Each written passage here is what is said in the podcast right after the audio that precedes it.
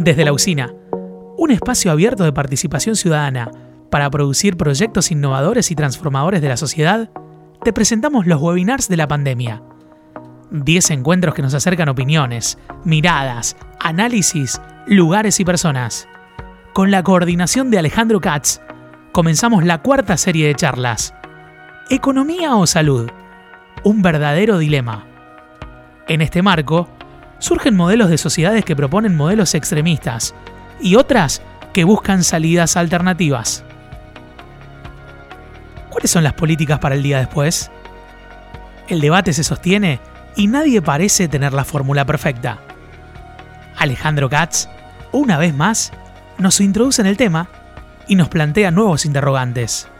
El dilema entre el cuidado de la salud y la actividad económica se planteó en los meses iniciales del año 2020 a todas las sociedades, pero no todas las sociedades pudieron responder con las mismas estrategias.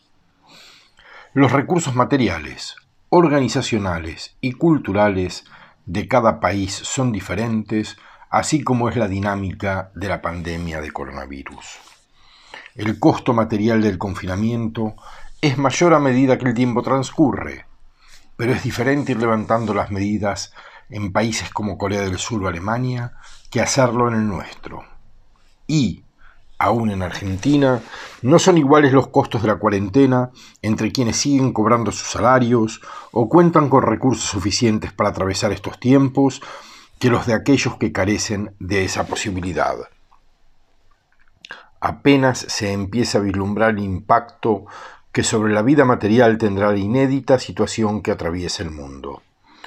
Los analistas más serios, como Adam Tooze o Martin Wolf, señalaron que en los países emergentes el impacto de la crisis económica será brutal y que la extensión de la cuarentena en esos sitios no puede ser extremadamente prolongada.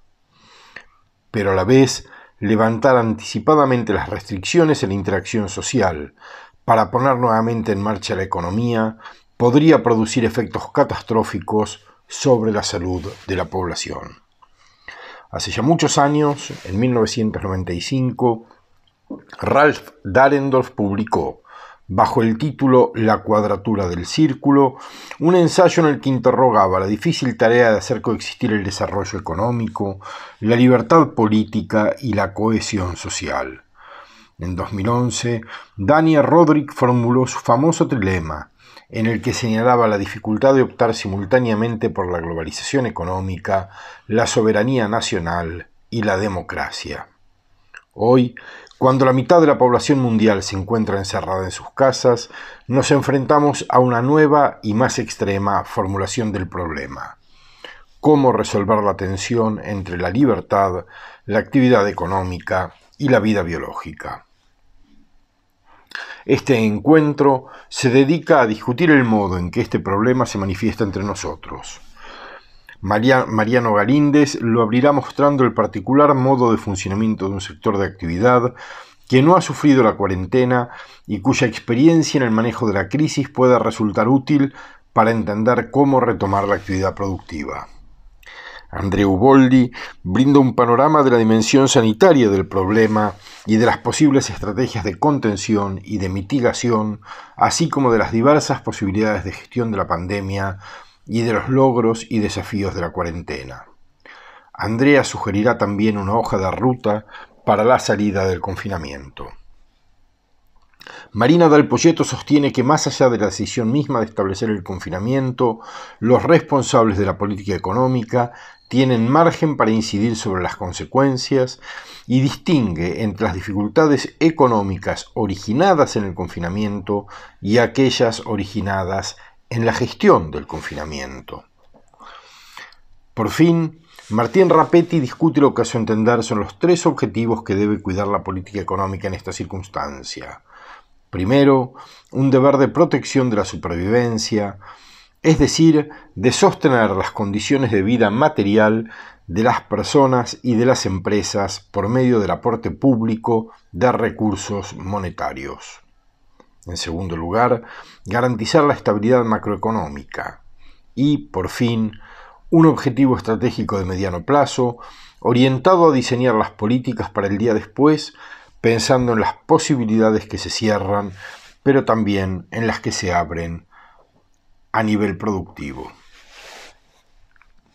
No es vano recordar que hay un áspero debate que se oye con intensidad cada vez mayor. Es el confinamiento el que se encuentra sometida a gran parte de la población mundial, y por cierto la de nuestro propio país, una sobrereacción, dado que los que morirían por el coronavirus lo harían de todos modos en un plazo no muy lejano? ¿O por el contrario, es la propuesta de terminar con el encierro para poner en marcha la economía, la propuesta egoísta de quienes están dispuestos a sacrificar vidas para restablecer la marcha de los negocios? ¿Acaso no es cierto que el parate económico afectará principalmente a los más vulnerables, que carecen de reservas para hacer frente a las necesidades cotidianas y que son los que más necesitan de un Estado que, a mayor extensión del confinamiento, menos recursos tendrá para asistirlos? Pero del otro lado, ¿no es cierto también que levantar el confinamiento pondría al sistema médico ante un estrés que provocaría la muerte de muchas personas que, en otra situación, podrían ser salvadas? Posiblemente la mejor política se encuentra en algún lugar en el medio. Aperturas parciales por sectores de actividad, por regiones de la geografía, con limitaciones especiales para algunos sectores de la población. Pero también es cierto que las políticas matizadas exigen recursos materiales, organizacionales y culturales de las que nuestro Estado y nuestra sociedad parecen carecer. Si las respuestas dilemáticas, una cosa o la otra, siempre tienden a ser seleccionadas en las crisis, esta propensión se ve reforzada cuando las dificultades para elegir la vía del medio son no solo conceptuales, sino también operacionales. Este webinar de la pandemia se dedica entonces a indagar los dilemas éticos implícitos en cada decisión y las posibles formas de salida cuyo costo sea a la vez el menor en vidas, el menos dañoso para la economía y es realizable con las capacidades públicas disponibles. Mariano Galíndez es periodista, editor de Punto Biz, especialista en economía, finanzas y mercado agrario. Él nos acerca su análisis sobre el impacto en el sector empresarial del comercio de granos y productores agropecuarios. ¿Cómo estaba el agro antes de esta cuarentena? Voy a hablar mucho sobre la zona núcleo, ¿sí? Eso ya supone una, una, división de la, de la, situación. Pero bueno, lejos de... El campo estaba bien, Lejos de afrontar un año excelente, un super año, pero tenía un buen año.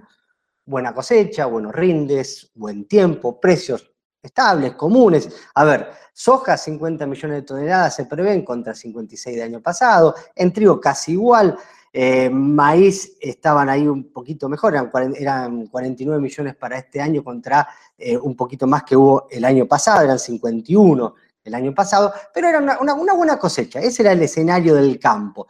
Obviamente eh, era un escenario bueno, sobre todo si vos lo comparabas si vos lo comparabas frente al resto de la economía argentina, que estaba muy alicaída, bastante alicaída y muy golpeada luego de varios años de, eh, de, recesión.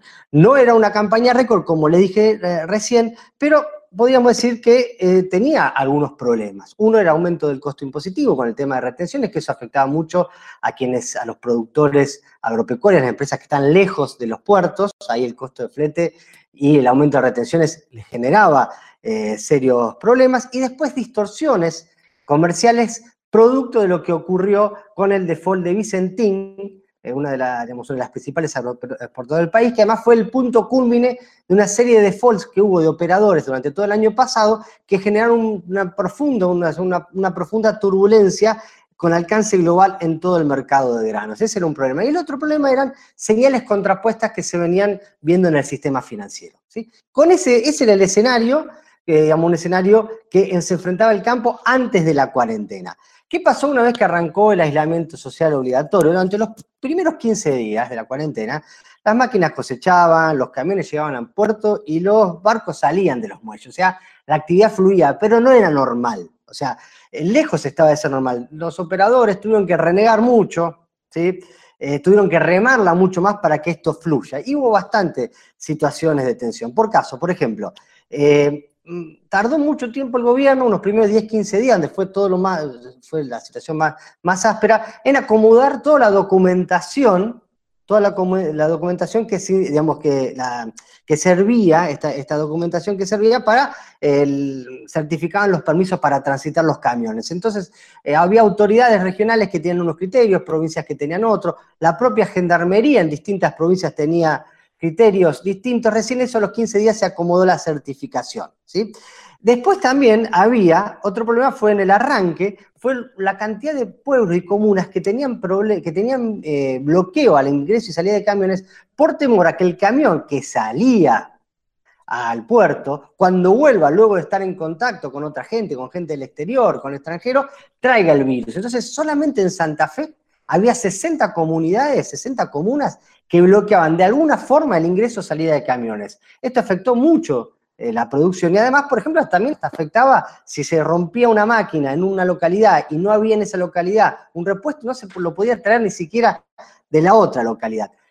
Con el correr de los días, a partir de estos segundos 15 días que yo digo, la situación se empezó a acomodar, las autoridades se pusieron un poquito más fuertes, eh, los protocolos en los puertos generaron un poquito menos de, de, temor en los camioneros, también apareció la necesidad de la empresa de transporte de llevar al, digamos, de, trabajar. Y también se puede decir que empezó a haber más información sobre el tema y bajó la, atención. Hoy, según el relevamiento que hace la Cámara de la Industria Aceitera, hay en todo el país 20 localidades con algún nivel de bloqueo, pero mirá cuántas menos que son. Antes había 60 solamente en Santa Fe, ahora hay 20 en todo el país y con eh, niveles de bloqueo más o menos ordenados, digamos, bastante bien bien, eh, bien, bien regulado. Eso pasaba, como les decía, en, los pueblos, pero también estaba el tema de los muelles. ¿Qué pasaba en los muelles? En los muelles la situación también estuvo muy ríspida y bastante contenida al principio. Temor principal era el contacto con el extranjero que venía en el barco. ¿sí? Resulta que ahí además las multinacionales, que son las que operan los principales puertos cerealeros del Gran Rosario, rápidamente tenían todos sus protocolos internacionales de, sanitario, sus kits de seguridad. Ellos estaban, eh, su personal estaba bien acomodado. Pero en los muelles también transita gente de otras empresas. Transita gente de, digamos, por ejemplo, el personal de, las, de los armadores, el personal que, de empresas tercerizadas que van a limpiar los tanques, el entregador de granos, también eh, los, los marineros que van con lanchas a proveer de servicios, alimentos, medicamentos a la gente que está dentro de los barcos. Entonces, había otras empresas que operaban en esos muelles donde las empresas exportadoras tenían todo en línea, que según eh, los empleados no estaban ellos también todo en línea, no tenían los protocolos, no tenían los kits de seguridad. Por eso había eh, el sindicato de marineros, el sindicato de patrones de lancha y el sindicato de residuos de granos iniciaron paros que hoy están en conciliación obligatoria. Eh, esta se está pronta a vencer, pero el gobierno la va a seguir extendiendo, extendiendo, la conciliación, porque es fundamental, entiende el gobierno, que no se corte este flujo comercial de dinero, digamos, que viene de la agroexportación, tal vez el único sector más o menos que está a flote hoy. Entonces, yo creo que ahí la situación de tensión está en los sindicatos, está con la gente, pero hay muchos intereses de parte del gobierno de que siga, eh, digamos, que, eso, eso eh, digamos, transite, que camine. Ah, bien, ¿qué pasó en los mercados? Mientras tanto, otra parte del campo. Los mercados del futuro son mercados electrónicos, lo cual no hubo cambio. Pero el mercado spot, el mercado disponible, el mercado de la entrega física, la compra, venta y entrega diaria de mercadería, un mercado presencial. Ahí van los operadores al recinto de la bolsa, hay papeleos. Bueno, ¿qué ocurrió ahí? Obviamente no hay actividad eh, del recinto físico.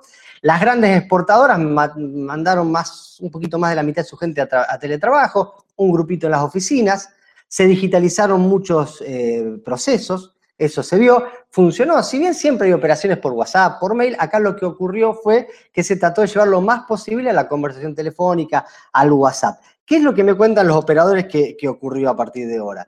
Em, por un lado, se podría decir de que esta eh, dinámica de, irse a lo digital, había muchos trámites que ya se podían hacer digitalmente, pero por uso y costumbre se seguían haciendo en papel. Bueno, eso ya ahora sí pasan cuando se acabe la cuarentena a seguir ya digitales. Pero hay otras cosas propias del negocio, que es la asistencia al mercado, de grano, al recinto, que va a volver a la normalidad al aglomeramiento de gente. ¿Por qué? Porque en el mercado el operador se pone al tanto de lo que hace la competencia, de las novedades que tiene en materia de política, economía, ve cómo está el mercado. Bueno, esa situación, esa situación el mercado va a volver, o sea, no va a ser una normalidad totalmente nueva la que va a enfrentar el mercado de granos en ese sentido, sino que va a tener una, algunos procesos que llegaron para en materia digital, pero otros que no. Un ejemplo me daba, por ejemplo, el gerente general de AFA, AFA la principal eh, cooperativa de, de, productores de grano, que me decía que ellos, claro, tenían reuniones de gerentes de distintos pueblos, gente que hace 200, 300 kilómetros para llegar a Rosario.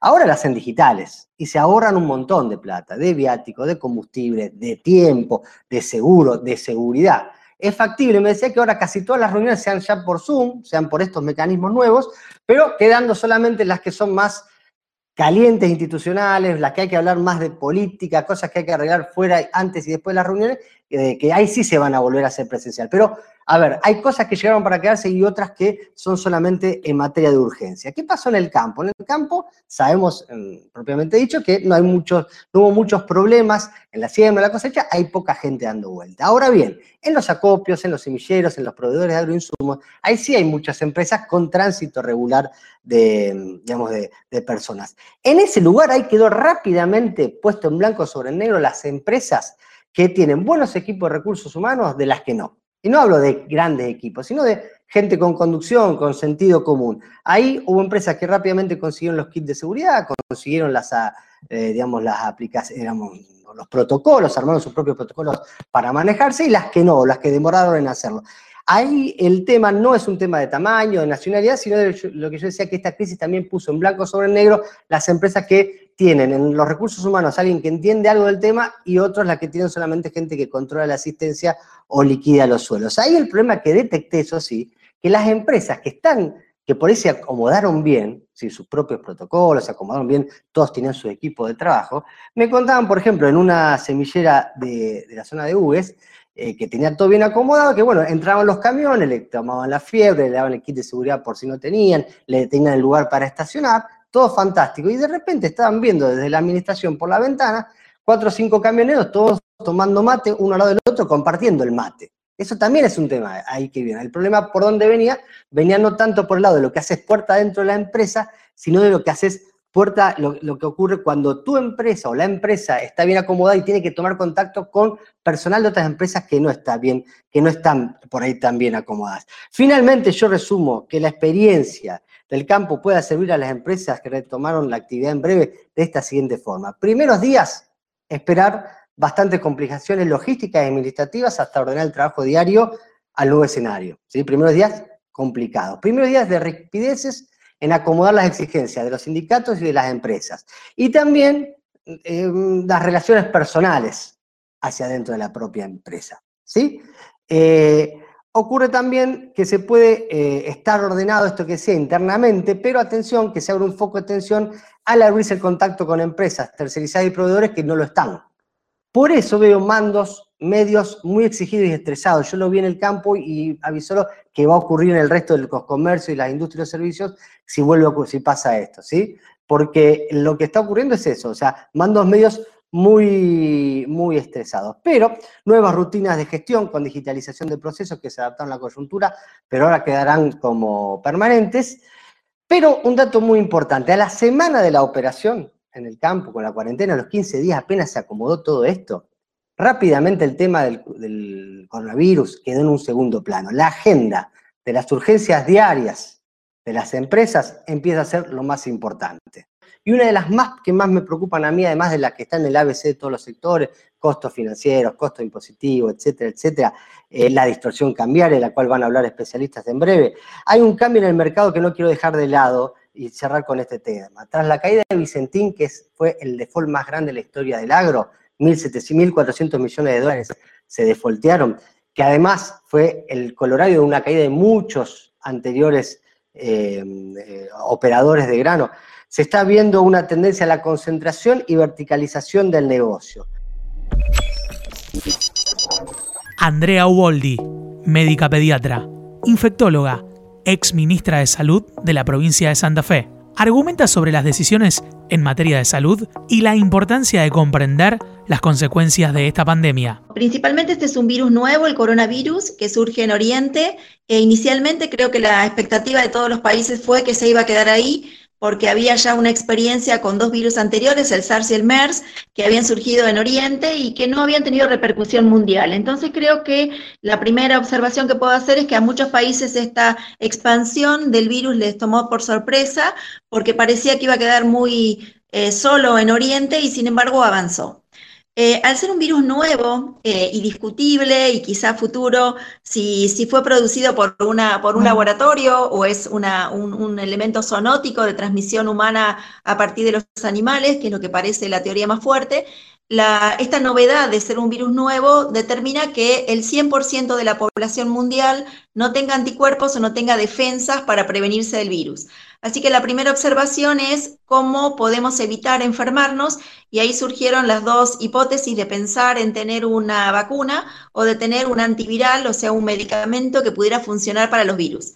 Aquí yo veo la gran diferencia de otra pandemia que atravesamos, que fue durante el 2009 H1N1, y ahí, a pesar de no haber tenido vacuna, teníamos ya la utilización de un antiviral para gripe, que había mucha más experiencia, que era el oseltamivir, y acá va la primera diferencia que nos permitía tener un tratamiento adecuado y tener una medicación que pudiera ser entregada y controlada para los contactos estrechos a fin de disminuir la cantidad de personas que se pudieran contagiar.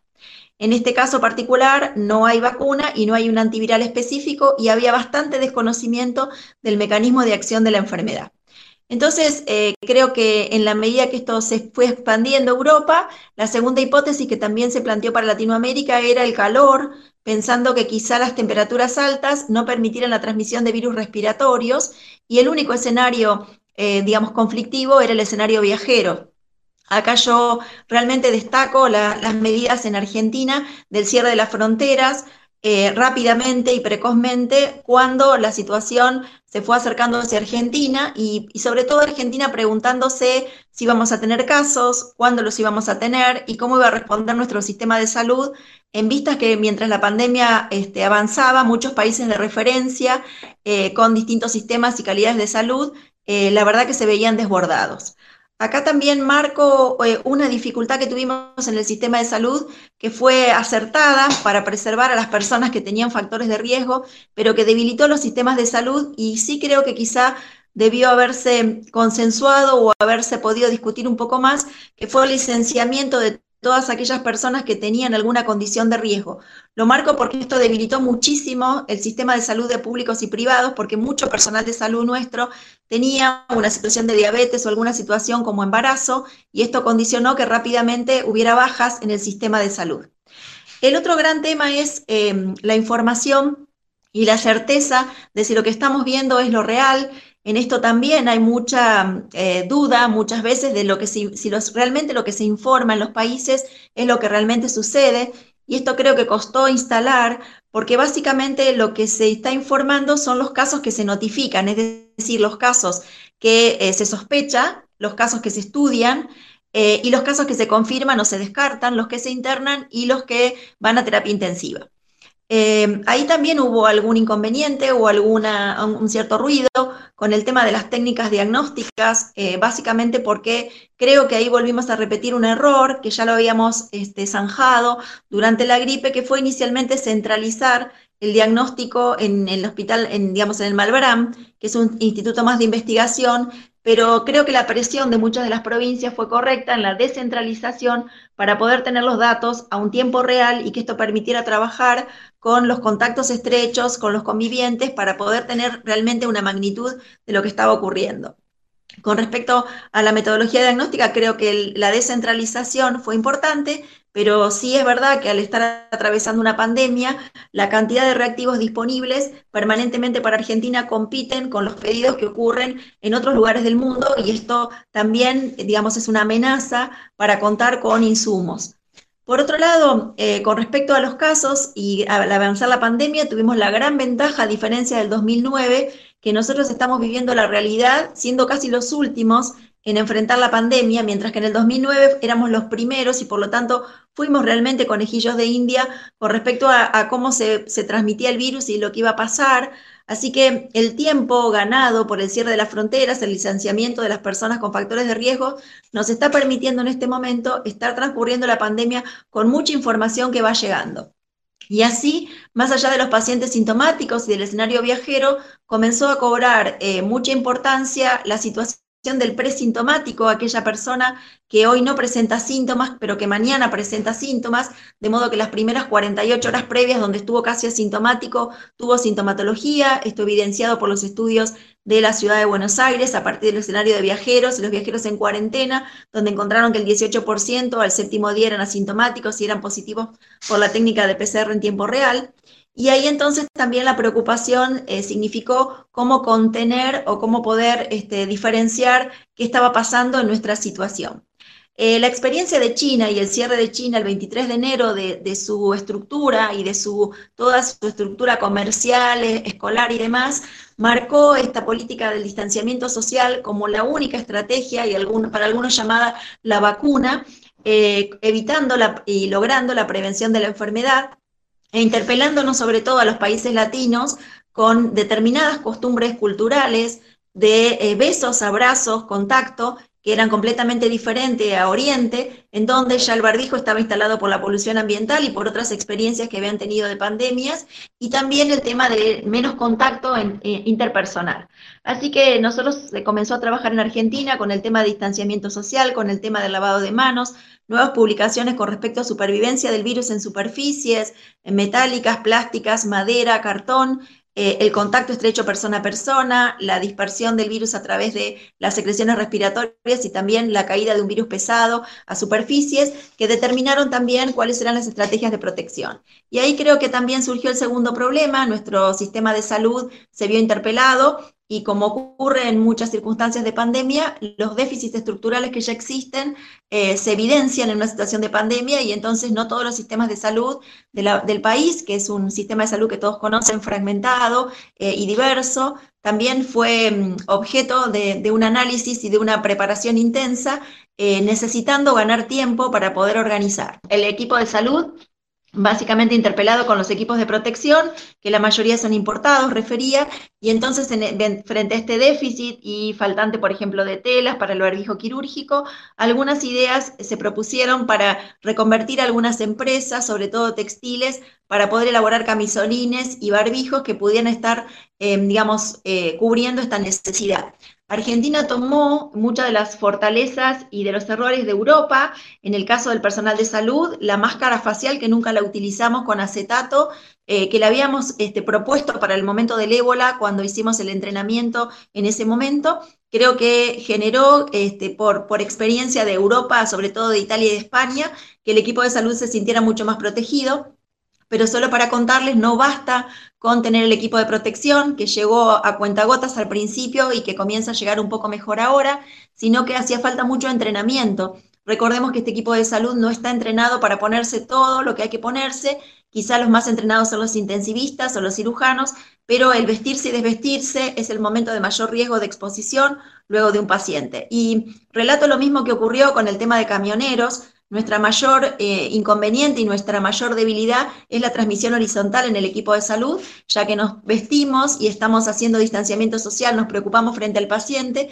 pero las estructuras hospitalarias de centros de salud, de clínicas, de sanatorios, tampoco están preparadas con espacios amplios, de modo que en los ateneos, en los encuentros, en los momentos de, de relax, eh, los equipos se sacan todo el equipo de protección y se sientan frente a un compañero no pudiendo evidenciar que aquí el problema es entre humanos, independientemente de paciente y de pares, y por eso la transmisión horizontal que en Argentina muestra por encima del 15%, en algunos lugares casi del 20% de contagio ya por transmisión horizontal y no por contagio con pacientes. Bueno, este distanciamiento social potente, esta cuarentena establecida que realmente comparto y el cierre de las escuelas acompañada con el cierre de otras áreas, porque el gran error era cerrar las escuelas sin cerrar otros espacios que pudieran determinar que los niños circularan. En esto en niños lo que se sabe al momento es que por el modelo con gripes han sido siempre los grandes diseminadores, en el caso de gripe, con un impacto en la internación y en la mortalidad. En el caso de coronavirus, aparentan ser formas más leves, aunque últimamente en estas 48 horas han surgido algunos em, estudios y, demostraciones de algunas situaciones un poco más complejas, pero que no tienen peso, pero sí que estos niños pueden ser los grandes diseminadores y por eso la importancia de mantenerlos en cuarentena. Ahora bien, eh, el esfuerzo de esta cuarentena estricta del mantenernos en casa vinculado con proteger sobre todo a los grupos eh, de más riesgo, porque la pandemia evidenció que eh, antes de que llegara a Argentina ya podíamos determinar que el mayor de 60, pero específicamente el mayor de 70, tiene más riesgo de internación y ahí la mortalidad, que oscila aproximadamente entre un 0,5 y 1%, pasa a un 15% en el adulto mayor. También interpela y, digamos, puso en, expuso la situación de los adultos y las residencias de adultos mayores, los geriátricos y las debilidades que existen en muchos de ellos eh, en el cuidado del adulto mayor que también amerita una política fuerte también para Argentina.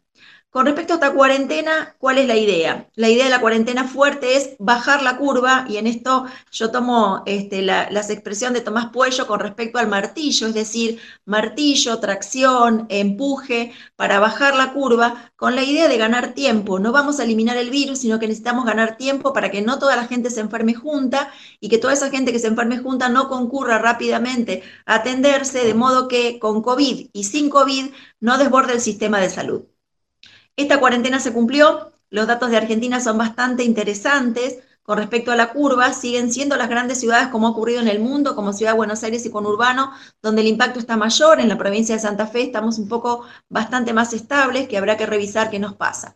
Y el gran interrogante que tiene Argentina es qué va a pasar en el invierno. Y esto para comprender todos los inviernos para nosotros en el sistema de salud. Tenemos una gran demanda de atención, una gran demanda de internación, una gran demanda de cama crítica. Y nuestro pico histórico en la provincia de Santa Fe es la última semana de junio, donde el sistema casi está al punto del desborde eh, sin haber tenido coronavirus. ¿Qué va a pasar epidemiológicamente si este virus se va a quedar solo? Si el virus de la gripe va a circular, si otros virus van a circular y también nos traerán problemas en niños, adolescentes y adultos, no lo sabemos, por eso todo el mundo está muy cauto en este periodo de invierno, viendo que Europa y el resto de los países están saliendo del invierno y entrando a temperaturas más cálidas. Así que el gran planteo es si esto se licencia, si esto se abre o no. Me parece muy interesante la medida tomada por el gobierno nacional durante el fin de semana. Creo que era momento que las provincias provincialicen la pandemia o regionalicen la pandemia. Eh, lo que está pasando en Ciudad de Buenos Aires no es comparable al resto del país, no es comparable lo que ocurre en Rosario con lo que corresponde al resto de las localidades y a los municipios y comunas de la provincia de Santa Fe. Por lo tanto, creo que ahora el gran desafío viene al gobierno, a los gobiernos provinciales, a los gobiernos comunales y municipales para ver cuál es la situación de cada uno, cómo es el mapeo, cómo podemos estratificar el riesgo, cómo podemos eh, pensar en esta posibilidad de salida. Y tomo, vuelvo a las palabras de Puello para que después también lo discutamos. Todos los países lo que se plantean es poder salir de esta cuarentena de forma organizada. Y ahí cuando decimos salir, habrá que definir si salimos con un espíritu recreativo, otro dilema más, o si propiciamos el desarrollo de la reactivación de la industria, del comercio, de las pymes, para poder este, mejorar y, arrancar en nuestra economía ya bastante debilitada antes del COVID.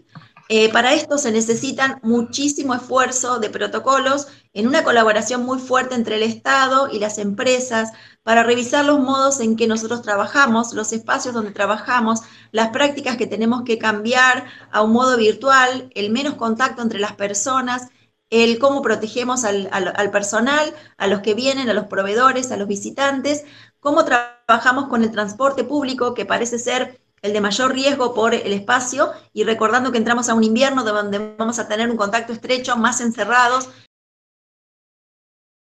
Marina Dalpolleto, economista, máster en políticas públicas de la Universidad Torcuato Di Tella, nos explica los impactos que tendrán las medidas económicas de cara al futuro. Es un gobierno que arrancó el 10 de diciembre, arrancó, digamos, este, con una economía que requería eh, avanzar en un esquema de estabilización, un esquema de estabilización que tenía, a mi juicio, por lo menos tres puntos que había que, encarar. Uno era eh, asegurar la consistencia fiscal, que requería básicamente romper la indexación, y es algo que el gobierno hizo en el arranque de la gestión cuando fue con la ley de solidaridad social y mandó ese paquetazo fiscal por el Congreso.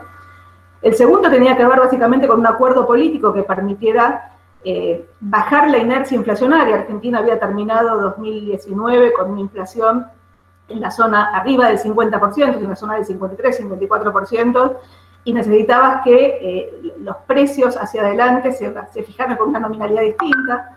eh, esto era ir hacia una inflación más baja, o sea, uno hablaba del 30-35% como inercia para este año. Eh, eso implicaba un acuerdo político básicamente con los sindicatos, requería que las paritarias se fijaran en función de la inflación futura y no la pasada. Y el tercer punto era el manejo de la deuda. Argentina había transitado desde 2018 con un corte al crédito, había un programa con el Fondo Monetario que había hecho grandes desembolsos que habían evitado el default en la transición, pero llegabas a una situación donde tenías que encontrar algún acuerdo con los bonistas que te permitiera postergar los vencimientos para adelante.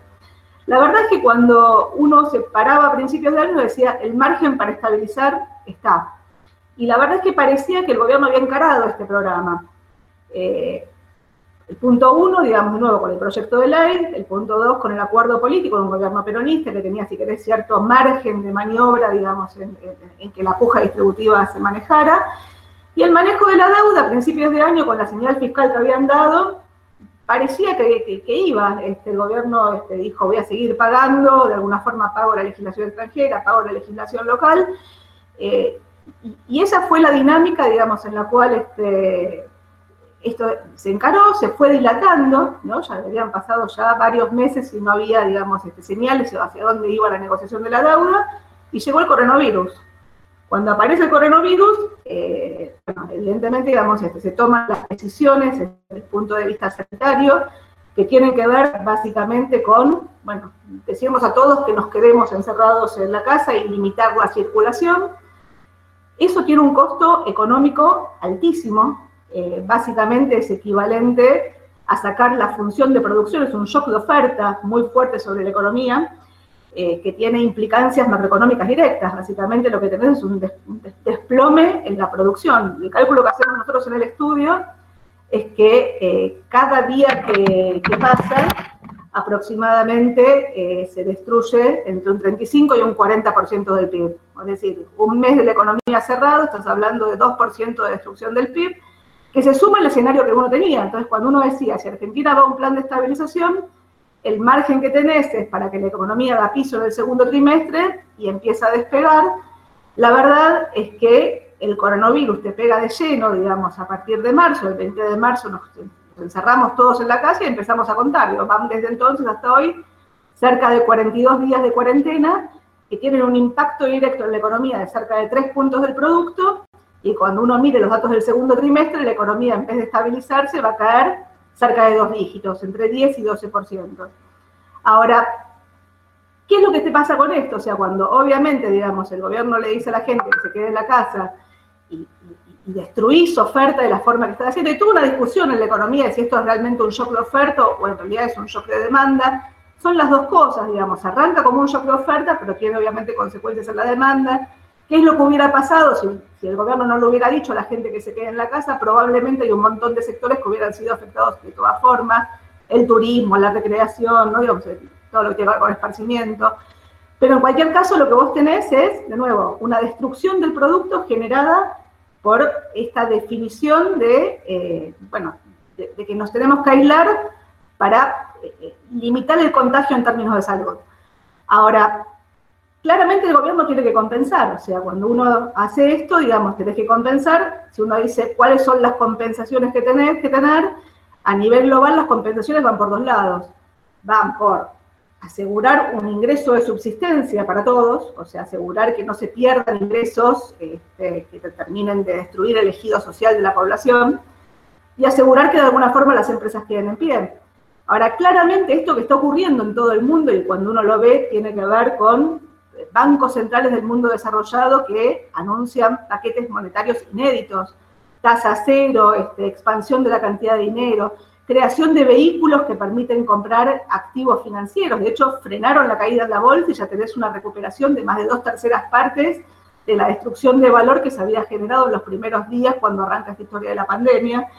Eh, y tenés paquetes fiscales que van de distintos lados, o sea, van para compensar o bien eh, un cheque del Estado para pagar los salarios, como ocurre en algunos países como Inglaterra, o bien en Estados Unidos un mercado laboral mucho más flexible, que de alguna forma este, lo que hace es, eh, la, economía destruye empleo, se destruyeron eh, cerca de 24 millones de puestos de trabajo, eh, y tenés un cheque del Estado que va directamente a las familias, un cheque el mismo para aquel que ganaba 100 mil dólares que aquel que ganaba 500 dólares, o eh, como ocurre en Alemania, donde directamente lo que tenés es este, línea de liquidez ilimitada para los, digamos, este, para, para que las empresas tomen crédito y puedan seguir manteniendo la operatoria, o lo que ocurre en Francia, donde básicamente le dicen a todo el mundo nadie paga nada, nadie paga, nadie paga este, la hipoteca, nadie paga el alquiler, nadie paga los servicios, pero digo, o vas por un lado o vas por el otro. En Argentina, mi sensación es que lo que pasó es, primero, tenemos una espalda financiera muchísimo menor. Somos un país que estamos, no habíamos resuelto el tema de la deuda, estamos fuera del mercado de crédito, decidimos no volver a los organismos de crédito internacional, o sea, no fuimos a pedirle a golpearle la puerta al fondo, digamos, desde que arrancó la pandemia y cerca de 81 países que volvieron al fondo a golpearle la puerta. Eh, y, y, básicamente lo que intentamos hacer es compensar por los dos lados, o sea, intentamos que los bancos presten, intentamos en simultáneo eh, compensar en los sectores más bajos, bueno, hubo, si querés, el, arranque, digamos, este, compensaciones este, para los que ya recibían planes del Estado, estuvo la creación de este nuevo plan, digamos, este, de 10 mil pesos para los sectores monotributistas y, trabajadores informales. Eh, este intento, digamos, de que el Estado pague los, sueldos, eh, eh, cuando vieron que por el lado del crédito no estaba, pero digamos, cuando uno mira, digamos, la dinámica de, eh, la, política económica compensatoria, lo que estás viendo son dos cosas. Por un lado estás viendo un fisco que tiene un, un aumento en el nivel de gasto y por otro lado lo que está teniendo es un desplome en la recaudación con un agujero fiscal que en los próximos tres o cuatro meses eh, va a estar en la zona de 300 mil millones de pesos por mes, estamos hablando de un punto del producto por mes para empezar a hablar, y estamos en simultáneo viendo, digamos, un sistema financiero donde el gobierno intentó que los bancos presten, eh, para que los bancos presten, básicamente lo que hizo es, les desarmó agresivamente el volumen de pasivos remunerados que tenían los bancos, los bancos lo que hicieron del otro lado fueron, reventaron la tasa de interés que remuneraba el ahorro y básicamente lo que terminamos haciendo fue acelerando una, corrida cambiaria, una corrida que no contra el dólar oficial, porque tenés un control de, cambios muy rígidos, pero sí contra la brecha y un dólar marginal que ayer valía 120 pesos y eh, hoy vale 108, pero básicamente porque lo que hiciste fue obligaste a los fondos comunes de inversión a salir a vender activos en dólares. Entonces, cuando uno trata de ordenar un poco lo que estás viendo es, básicamente, una situación de emergencia sanitaria que hace que el impacto sobre el nivel de actividad se sostenga en el tiempo, a menos que empecemos a abrir. Ahora, si empezamos a abrir y no estamos inmunizados, es difícil ver cómo es la salida. Esos impactos económicos tienen impactos sobre las cuentas fiscales muy fuertes y donde el único mecanismo de financiamiento que tiene la Argentina es el Banco Central. Con lo cual, lo que vamos a ver en los próximos meses es una inyección monetaria que todavía no arrancó, que no arrancó con la fuerza que va a arrancar en los próximos dos o tres meses, que no sabemos si es más permanente o más transitoria, pero que en cuyo caso ya está teniendo contagios sobre la dinámica cambiaria. Eh, y lo que tenemos del otro lado es un intento de la política económica de financiar esa brecha a través de los bancos, que los bancos compren bonos del tesoro, de financiar la política a través de que los bancos presten y básicamente descuidando la tasa del otro lado. Entonces, lo que estamos viendo de corto plazo es esta, si querés, inconsistencia entre el manejo de la política de cortísimo plazo, pero no con impactos dentro de dos años, sino con impactos muy inmediatos. Y en simultáneo lo que estamos viendo es una negociación de la deuda que se llevó mucho tiempo, que gastó dólares en la transición, porque Argentina siguió pagando 4 mil millones de dólares mientras, este, mientras seguía negociando, y donde el coqueteo con el default está cada vez más cerca. Con lo cual, lo que estamos haciendo es inyectar pesos en una economía en un contexto de cepo, y mientras tanto estamos, si querés, destruyendo la posibilidad de generar algún mecanismo de crédito en la economía. Con lo cual, yo siempre sostuve que Argentina no tenía un riesgo de hiperinflación, que en realidad sí tenías un riesgo de aceleración inflacionaria dependiendo de si cómo manejaras este esquema de estabilización. Ahora, cuando estás mirando la dinámica de corto plazo lo que estás mirando es la inyección potencial de pesos que tenés en los próximos meses, cuando hablamos de un punto del producto por mes, estás hablando de media base monetaria en dos, tres meses.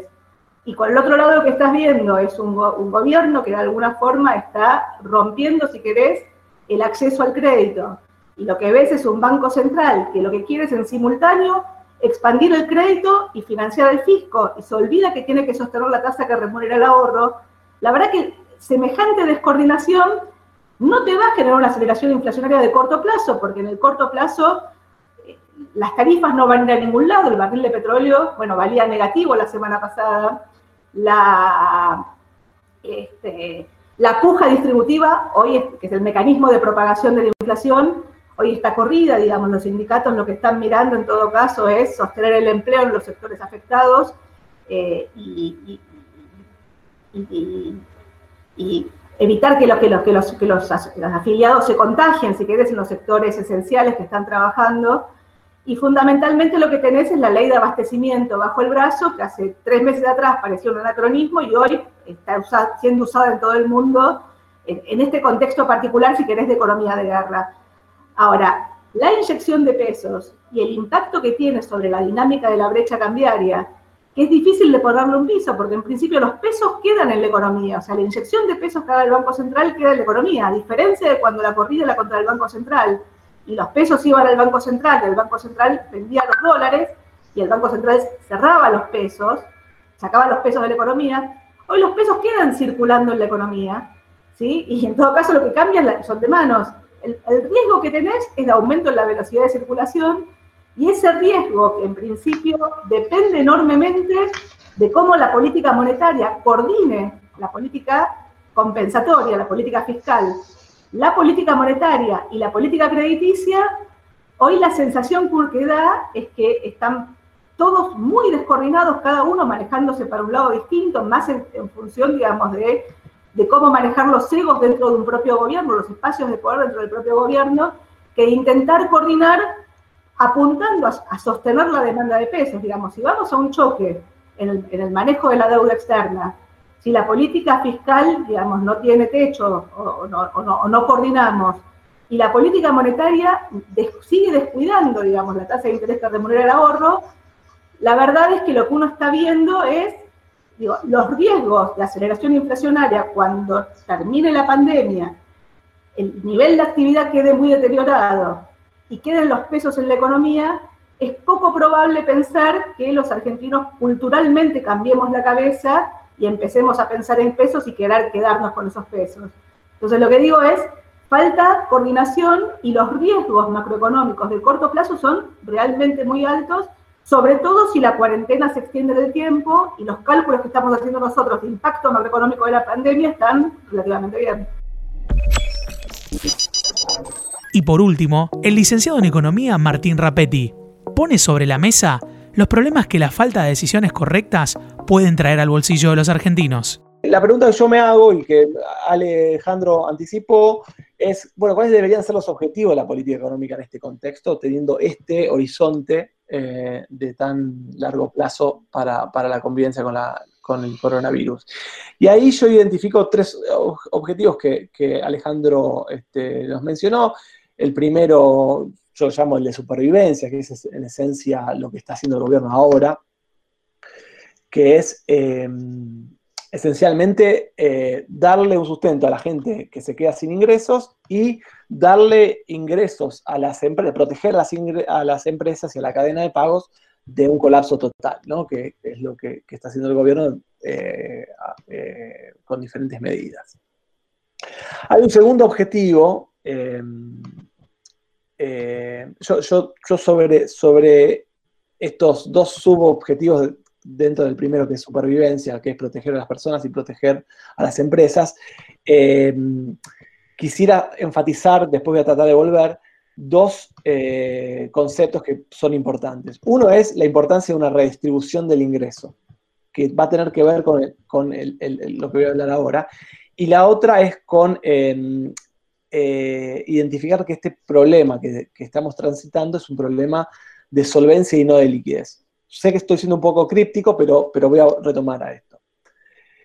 El segundo gran objetivo es la estabilidad macroeconómica. Y ahí creo que Marina hizo, eh, Alejandro decía que nos asustó, pero con, mucho juicio, en eh, Marina eh, alertó sobre el problema de cómo la atención del primer objetivo, que en esencia es en un contexto de mucha frugalidad o espaldas muy finas fiscales que tenía el, Estado argentino, tiene que salir a responder eh, para proteger a las personas y a las, empresas, eso genera una brutal o una demanda de emisión muy fuerte, eh, y eso cómo impacta sobre la estabilidad macroeconómica. Eso es un gran eh, tema porque si bien la urgencia nos, conduce a que el Estado se, imponga y salga a rescatar a personas y empresas, es cierto que, como bien señalaba Marina, en el día después, eh, esa, estrategia puede llevar a un colapso de la estabilidad macroeconómica y eh, tenemos un problema, no digo necesariamente que es peor que la enfermedad, pero sí es un problema que eh, conviene tener en cuenta. Entonces, la estabilidad macroeconómica tiene que ser, formar parte de los objetivos de política económica. Y el tercero, sobre el, que probablemente haga un poco más de énfasis, es sobre em, tratar de tener en cuenta, mientras está haciendo todas estas cosas, tener una mirada estratégica para el día después. Eh, déjenme atar, el, eh, digamos, Marina em, enfatizó em, varios temas importantes sobre el punto de estabilidad macroeconómica. Yo simplemente quisiera decir dos cosas sobre esto y después si quieren volvemos. O sea, que, voy a tocar un poco por ahí. Este, provoco alguna discusión con, Marina, pero, eh, pero no la voy a poder desarrollar ahora.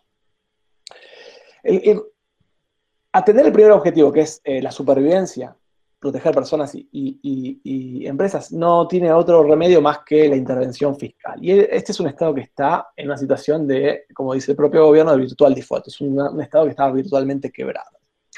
De modo tal que son pocos los recursos que tiene este, este Estado, sobre el cual se monta además que eh, es un Estado que emite una moneda a la cual la población no la tiende a usar como instrumento de ahorro. Entonces es otra complejidad adicional. Pero no tiene más remedio, y yo si estuviera en los zapatos de cualquier funcionario público o económico, eh, diría que lo que hay que hacer es emitir, porque no tenés más remedio que, hacerlo. Ahora bien, hay un punto que es central, y Marina lo enfatizó muy bien, que es que esa emisión puede tener un impacto muy fuerte sobre, sobre, sobre la estabilidad macroeconómica, específicamente sobre la dinámica inflacionaria. Yo eh, creo que soy un poco más em, menos, eh, yo, creo que Marina está más preocupada que yo respecto a la posibilidad de que eso tenga una gran aceleración inflacionaria. Yo no estoy diciendo que no, la, no creo que haya, sino que creo que Marina está más preocupada o tiene, tiene en la cabeza una aceleración más fuerte de la que yo creo. Si quieren, a esto vamos después. Pero de todas maneras, tanto, eh, lo que distingue eh, la mirada de Marina con la mía es una tonalidad, o sea, es, cuánta aceleración inflacionaria vas a tener. Los dos que pensamos que esto puede ser un gran problema. Entonces, ahí hay un problema. Entonces, ¿cómo se tiene que articular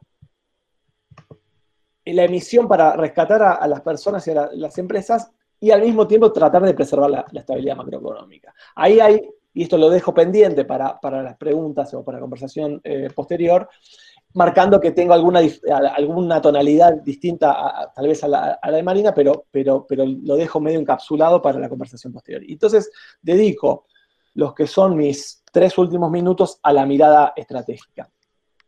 Yo quiero enfatizar em, un aspecto que me parece muy importante. Nosotros estamos en una crisis. La, mejor forma de presentar este argumento es, eh, relatarles una conversación que tuve con una eh, amiga que es comerciante que me dijo que aparentemente en, la comunidad judía hay un dicho que dice, en los velatorios eh, hay quienes lloran y están quienes venden pañuelos.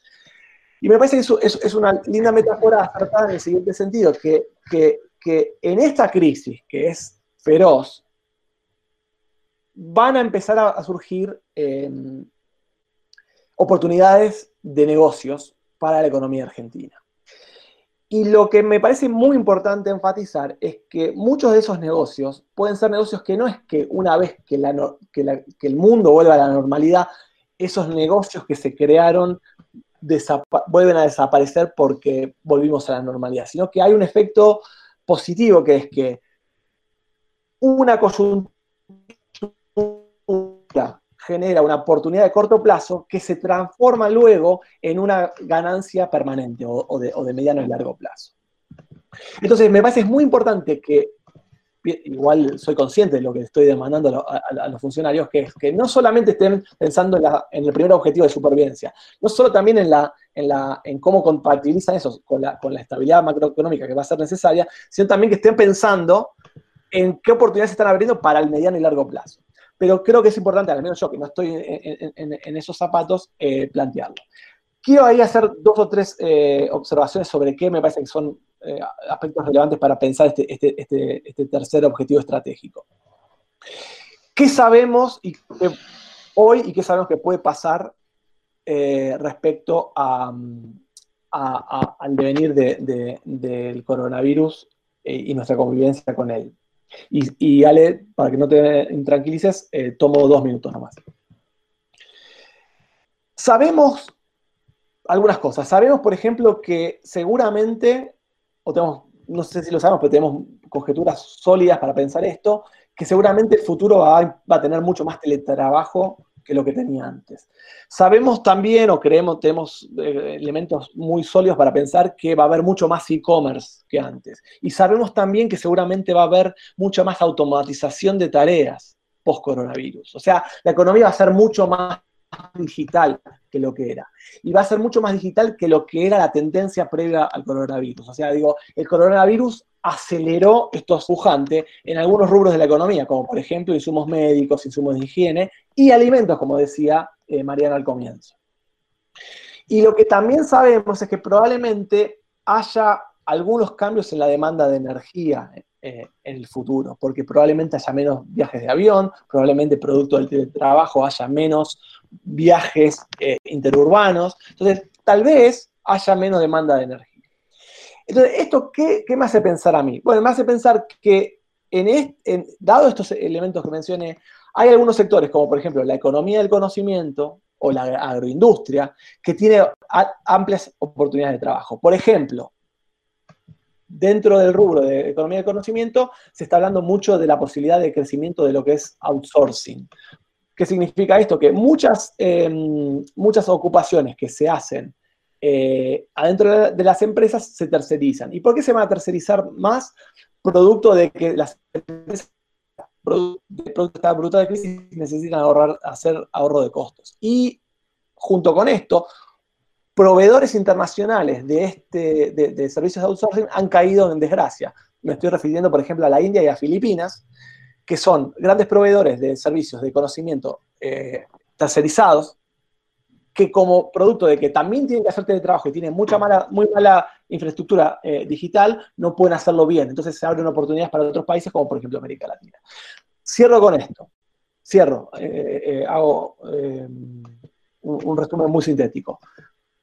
Los mensajes que estoy transmitiendo son, conviviremos un periodo largo, tenemos que tener un, un, enfoque de política económica integral que vea los tres elementos que mencioné, los objetivos de supervivencia, de estabilidad macroeconómica y de mirada estratégica, todo en forma conjunta. Sé que es difícil, pero creo que hay que plantearlo.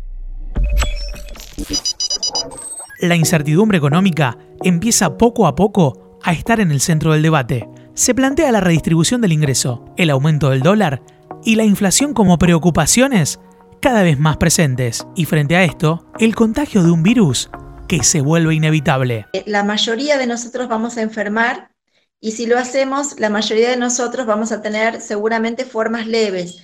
Entonces, creo que en las etapas en las que vamos a ir avanzando, estas aperturas que se estén dando tendrán que estar vinculadas con comprender que si enfermamos, eh, la mayoría va a tener una buena evolución y que quizá en nuestro sistema de salud eh, tenga más riesgo cuando aquellas personas que tienen factores de riesgo requieran la internación y si digo no tengo resuelto, lo de la población vulnerable.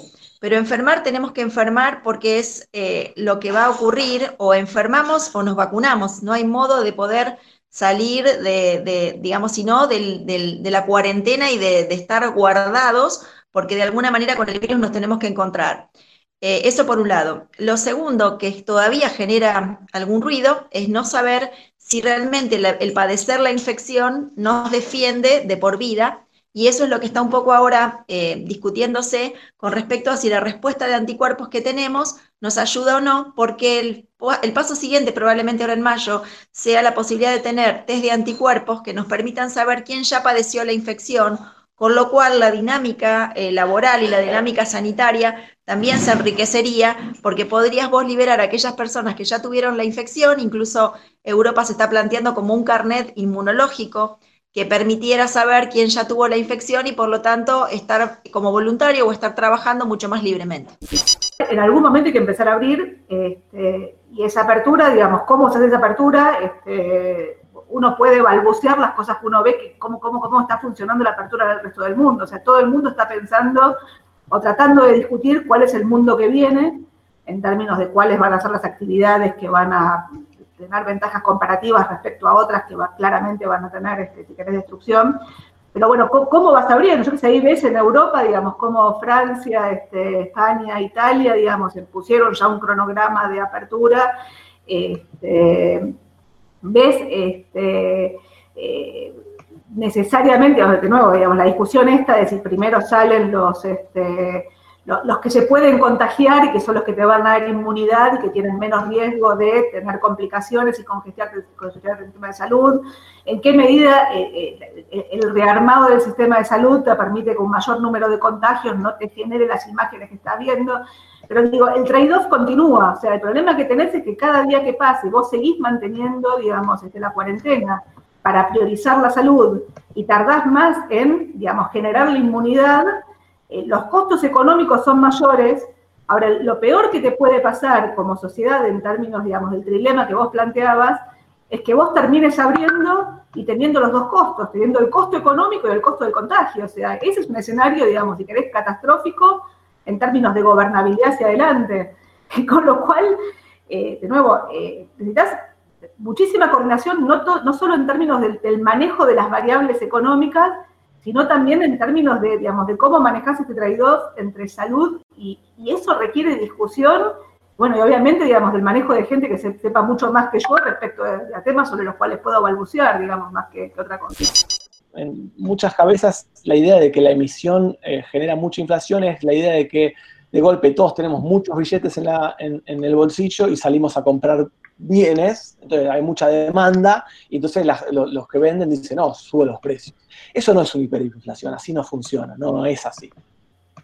O sea, no es que de golpe hay un volumen brutal de demanda de zapatos, bicicletas, de tomate y pan, y la gente sube los precios de una manera brutal. Eso no ocurre, no es así.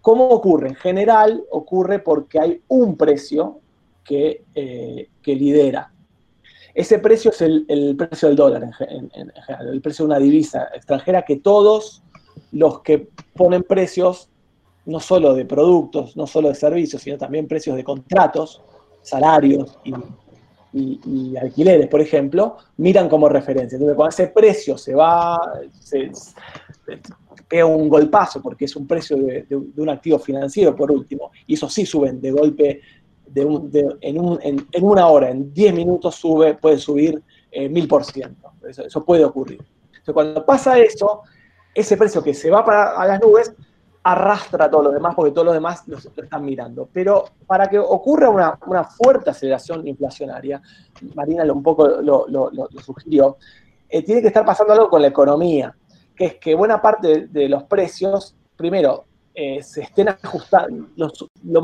más importante es que el ritmo de ajuste sea muy, muy alto, vale decir, que la frecuencia con la que se ajustan sea muy alto. Y eso ocurre cuando la economía ya está en una situación de inflación muy alta. Por eso, en general, los pasos de inflación van pasando de, regímenes de, inflaciones baja a moderada, de moderada a alta, de alta a muy alta y de muy alta a hiper. O sea, va, saltando. Y, cuando va pasando esos cambios, va cambiando el ritmo de frecuencia de contratos, eh, tanto laborales como, como, de otros precios. Entonces, ¿por qué yo no creo que, yo, yo creo, o sea, estoy tan asustado como Marina, o más o menos tan asustado como Marina, respecto a que eh, la emisión pueda generar un problema en el mercado de dólar y que el dólar se dispare. No el dólar oficial, sino el dólar paralelo. Que eso hace una diferencia para el tema de precios. Dicho sea de paso, porque buena parte de los precios, hoy, el, grueso, de los precios hoy están mirando al oficial, no al paralelo.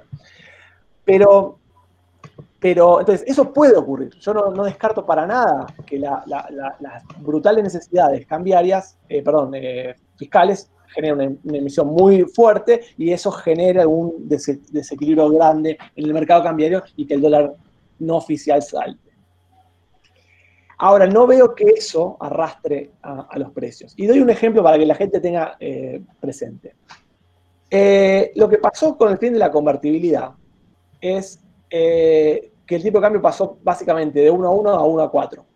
Eso equivale hoy a que de 65 pasemos básicamente a 260, 280 en, pocos meses, en tres meses.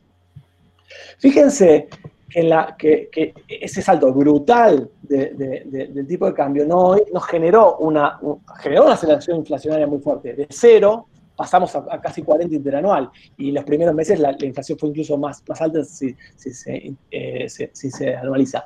Pero como hay otros precios que no suben, y principalmente los precios que no van a estar subiendo son, como dijo Marina, los regulados, básicamente la energía, y los salarios, esa suba del, dólar difícilmente puede arrastrar, eh, veo, creo yo, una, a, todos los precios de la economía. Entonces, lo que puede pasar ciertamente es que el dólar se, gatille producto de los desequilibrios eh, eh, monetarios y cambiarios, eso tenga un impacto inflacionario, pero no de la magnitud de lo que están pensando mucha gente hoy.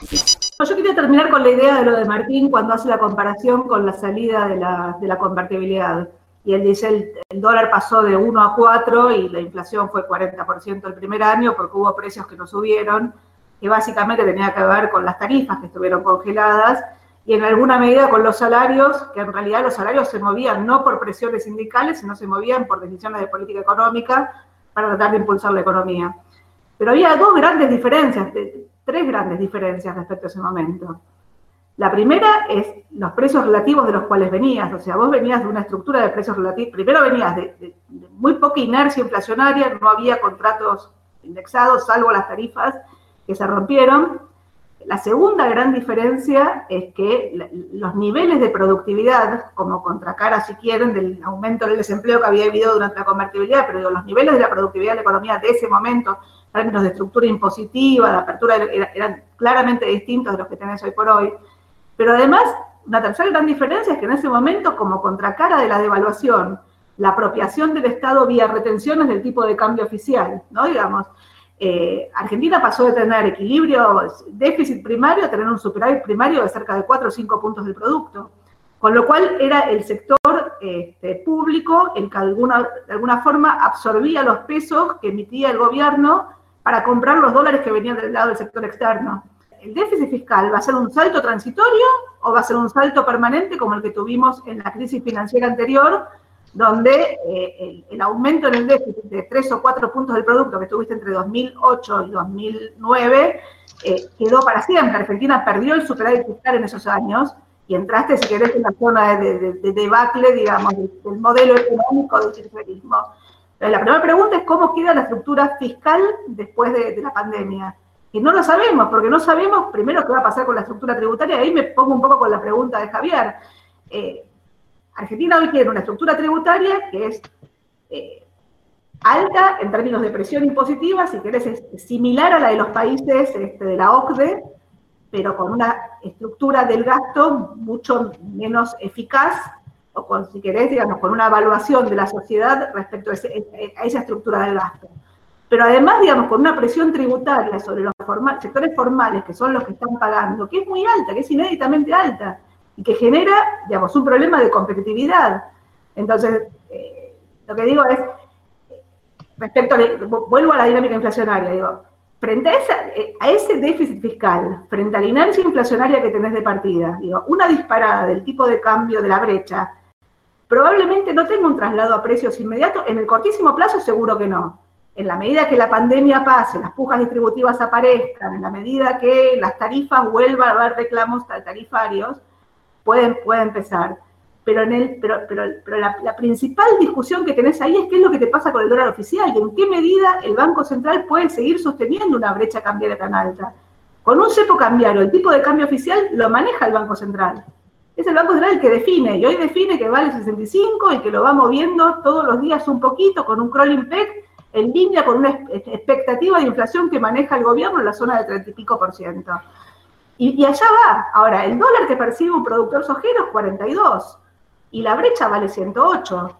Si la brecha, por algún motivo, porque la coordinación no aparece, vale 150 dentro de dos meses, ¿qué va a pasar? O sea, digo, las presiones, o sea, en algún punto, digamos, la, distorsión de precios relativos pasa factura, digamos.